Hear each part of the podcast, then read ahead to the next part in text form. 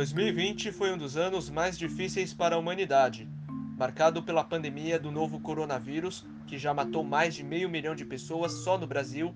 2020 foi o ano em que o mundo assistiu vários casos de racismo, como por exemplo o assassinato de George Floyd em Minnesota, nos Estados Unidos. Na imprensa, pessoas brancas eram as que tinham mais espaço para debater sobre esse assunto, algo que não demorou muito para ser questionado. Foi neste contexto que o Ubuntu Esporte Clube nasceu, focado em esportes, o primeiro podcast feito por jornalistas negros da Globo conta com a participação de Diego Moraes, Marcos Luca Valentim, Rafael Serafim, Pedro Moreno e Thales Ramos, nosso entrevistado do dia.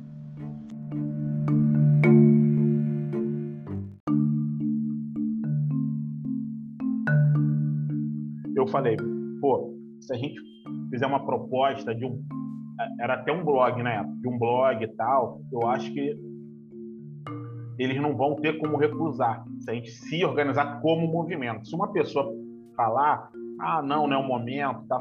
mas se a gente se organizar e tal. Aí falei com o Marcos, ele curtiu, aí, falei, aí chamamos Rafa, Pedro, e a gente foi e beleza.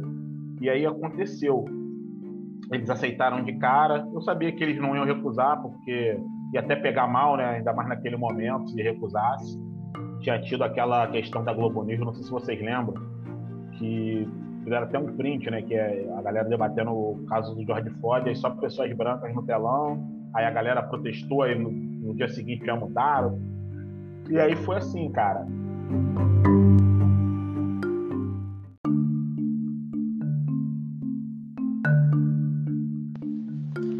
É, e em questão do apoio, vocês sempre tiveram suporte para o desenvolvimento do projeto?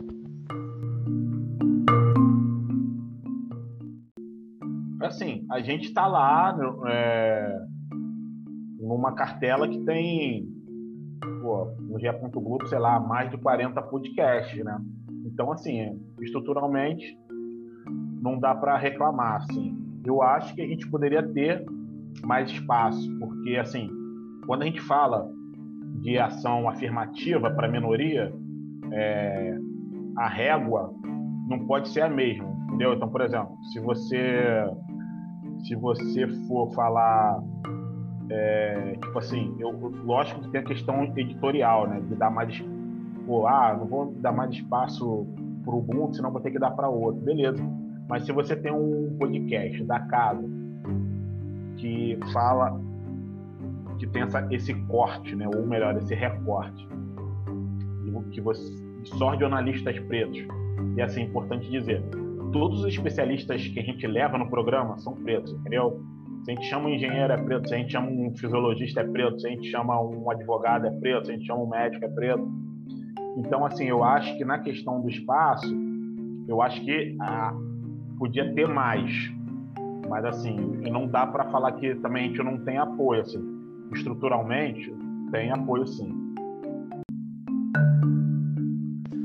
E sobre a questão da liberdade, né, que é uma pauta muito recorrente no nosso dia a dia hoje em dia, da liberdade de expressão e tudo mais, vocês tiveram liberdade é, total para falar dos assuntos, mesmo os, os mais polêmicos?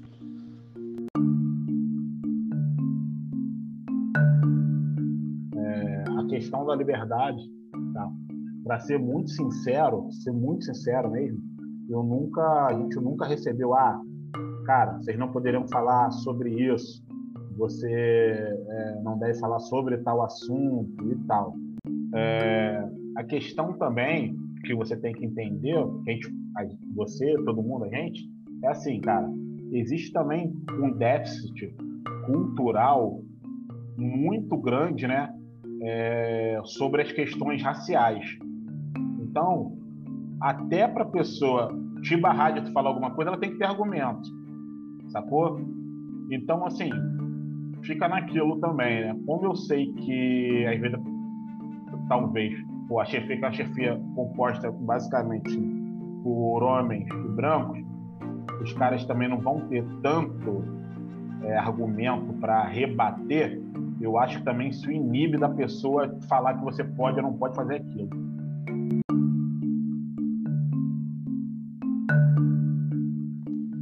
Voltando um pouco no tempo, mais precisamente em 1928, o jornal Auriverde começou a circular em São Paulo. Assim como o Ubuntu Sport Clube, o Auriverde era um produto midiático produzido por pessoas negras, só que em um outro modelo, o jornal impresso.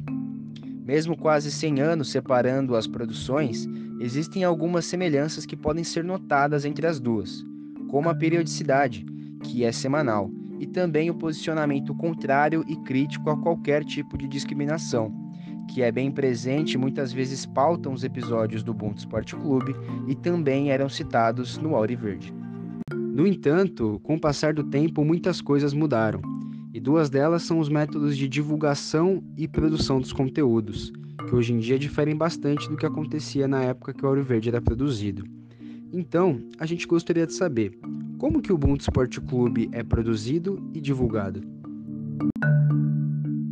Então, assim, a gente tem, começando pela parte mais simples, que é a divulgação. Assim, a gente tem uma plataforma no Instagram que não é tanta gente, né?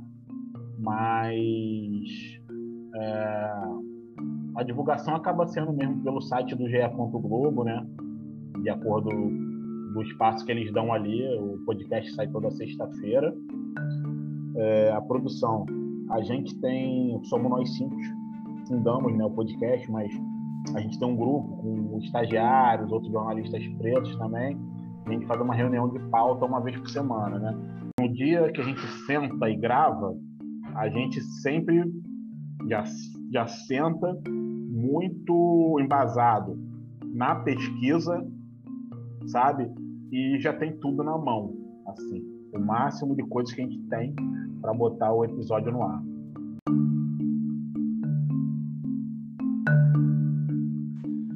Bom, finalizando agora esse bloco sobre a produção do podcast, na sua opinião, Thales, qual é o principal diferencial do Ubuntu Sport Clube e qual é a importância desse diferencial oferecido aos ouvintes do programa? Não, demais da Globo, é uma da Globo mesmo inteira, eu acho que é justamente ele ser formado por, por, por jornalistas pretos, assim. Por quê? Porque isso daí, ele. Que, que isso é um diferencial? Porque isso não é uma visão que é comum na imprensa brasileira. Gente tem muitos poucos jornalistas pretos, poucos jornalistas que vieram é, de lugares periféricos, entendeu? Então, por exemplo, na faculdade de vocês, na turma de vocês, tem muitas pessoas pretas? Ou não? não tem muito. Então, quer dizer, isso é uma coisa que a sociedade ela perde porque você não tem uma visão diversa das coisas, mas vocês mesmos que são alunos, vocês também isso prejudica a formação de vocês, entendeu? Porque aí a visão de vocês fica, fica contaminada muito por só um tipo de olhar, que é de um determinado grupo de pessoas.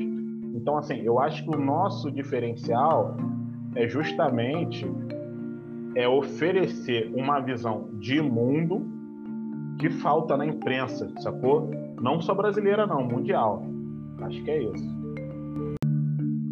Sabendo que a imprensa negra existe há muito tempo, o Auriverde é um exemplo disso, como você avalia ela nos dias de hoje? Você acredita que ela tem a repercussão que deveria ter? Ela é uma imprensa que hoje, ela é assim, que eu vejo que ela tá tá sólida, mas assim, tá caminhando, tem alguns bons veículos assim de imprensa negra, tipo Notícia Preta, tipo Alma Preta, é, alguns podcasts também. Eu não tenho assim, como precisar para você qual é o alcance disso. Por exemplo, nós aqui, a gente faz parte de uma de uma elite intelectual que tem acesso, tem uma internet boa para ter acesso às coisas e tal. Então, assim, eu não sei, assim, eu, eu acho que, por enquanto, essa discussão do alcance que é o grande desafio, que é o seguinte, sair, por exemplo, eu sou um cara atualmente sou de classe média. Então assim, eu tenho acesso a consumir um monte de coisa, sacou? Então assim, os pretos da periferia, eles estão consumindo essa essa imprensa preta que você me perguntou? Eu não sei. Não sei mesmo, cara. Isso daí é até uma, uma coisa mesmo que pra gente saber. E aí, é, eu acho que esse é o grande desafio, sacou? Chegar na periferia, essa imprensa preta chegar na periferia, chegar no maior número de pessoas pretas possível. Né? Ubuntu, termo que se refere a uma ideologia de origem africana, ideia de humanidade, comportamento em sociedade, compreender a essência humana, amar ao próximo, generosidade, solidariedade e o desejo sincero de felicidade ao próximo. Para a filosofia, esse é o significado de Ubuntu. E para você, Thales, qual é o significado de Ubuntu? Cara, Ubuntu para mim é a filosofia Ubuntu para mim ela é busca, sacou? É eu buscar o conhecimento, né? É, sobre a minha ancestralidade, para eu me conectar com os meus iguais e a gente crescer junto. Para mim é isso, é busca por conhecimento e conexão. E agora que estamos chegando ao final do nosso podcast, já queria agradecer a participação do nosso entrevistado, Thales Ramos. Muito obrigado por ter topado participar, Thales. E para finalizar, o que significa participar do projeto Ubuntu Sport Clube para você? Fazer parte do projeto, cara, para mim, assim, ele é motivo de orgulho porque a gente está criando uma referência que eu não tive, sacou? Pô, eu me formei em 2004, né? Eu fiz 40 anos agora. Então, assim, eu não tive e, e vou te falar mais que vocês também não têm ainda. Então assim é uma é uma é uma para mim é isso, cara. É, é uma construção, sacou? De uma referência. É um orgulho para mim por isso. E hoje é, o, a questão do podcast, do, dos blogs e tal, as coisas estão ali para sempre. Então assim, porra, eu acho que daqui a 50 anos, eh, e eu espero que venham outros podcasts como o nosso, a gente vai estar tá lá. Ó, foram os primeiros, os caras falaram sobre isso, falaram sobre aquilo. Então eu acho que é tipo, é tipo isso, é tipo assim, é um orgulho pela construção dessa referência que a gente está fazendo.